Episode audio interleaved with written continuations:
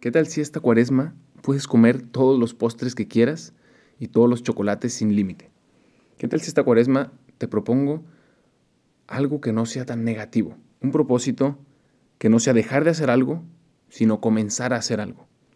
¿Qué tal si esta cuaresma le ofreces a Dios un pequeño pero auténtico momento de oración cada día?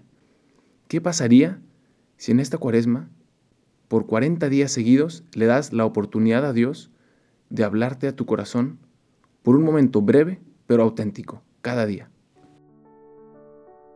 ¿Alguna vez has sentido o pensado que Dios no te escucha, que Dios no está presente, que no es más que una idea? Qué raro si todos los santos dicen que lo veían y lo escuchaban constantemente. Seguro tú y yo somos diferentes. Seguro eso de Dios no es para nosotros. Mentira, es precisamente a través de esta experiencia que se comienza el camino hacia Dios. Así que no nos pudo haber pasado algo mejor que la terrible experiencia de no saber dónde está Dios, pues ese es el primer paso para buscarle, y buscarle el primero para encontrarle. Ignacio es un chavo de 20 años, estudia ingeniería en la Universidad de Texas y por alguna razón aceptó la invitación de venir un fin de semana de retiro y de convivencia al noviciado y al Centro de Humanidades de Cheshire, donde estudio. Y en una sesión de preguntas, después de una plática que me tocó darle a este grupo de jóvenes, conocí a Ignacio. Este joven que aunque al principio parecía un poco escéptico a todo lo que les decía, al final reveló un corazón sediento, un corazón apasionado a través de las preguntas que hacía. De hecho, en un momento me dijo, hermano, hay algo que no entiendo.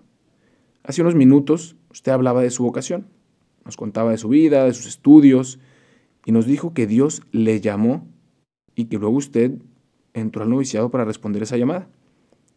Y me dice, ¿cómo es posible? O sea, ¿cómo si fuera lo más normal del mundo?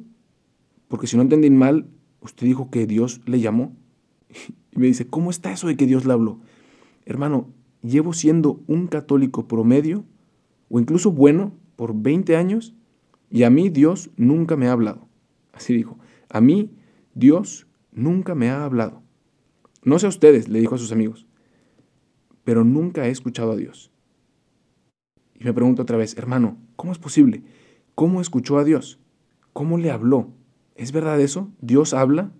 ¿Y cómo puede usted escucharle? Qué pasión, qué sed, qué desesperación expresaba Ignacio con cada una de estas preguntas. Y creo que revela algo que muchos llevamos en nuestro corazón. Por lo menos en ese momento revelaba algo que yo mismo mucho tiempo he llevado en mi corazón. Y por eso te comparto en este podcast un camino de 40 estaciones, un camino a través de un poema de San Juan de la Cruz en el que le daremos la oportunidad a Dios de hablar nuestro corazón, en el que nos pondremos cara a cara con Dios para preguntarle, ¿dónde estás? ¿Por qué no te escucho? ¿Por qué no te siento? Y le daremos a Dios la oportunidad de respondernos.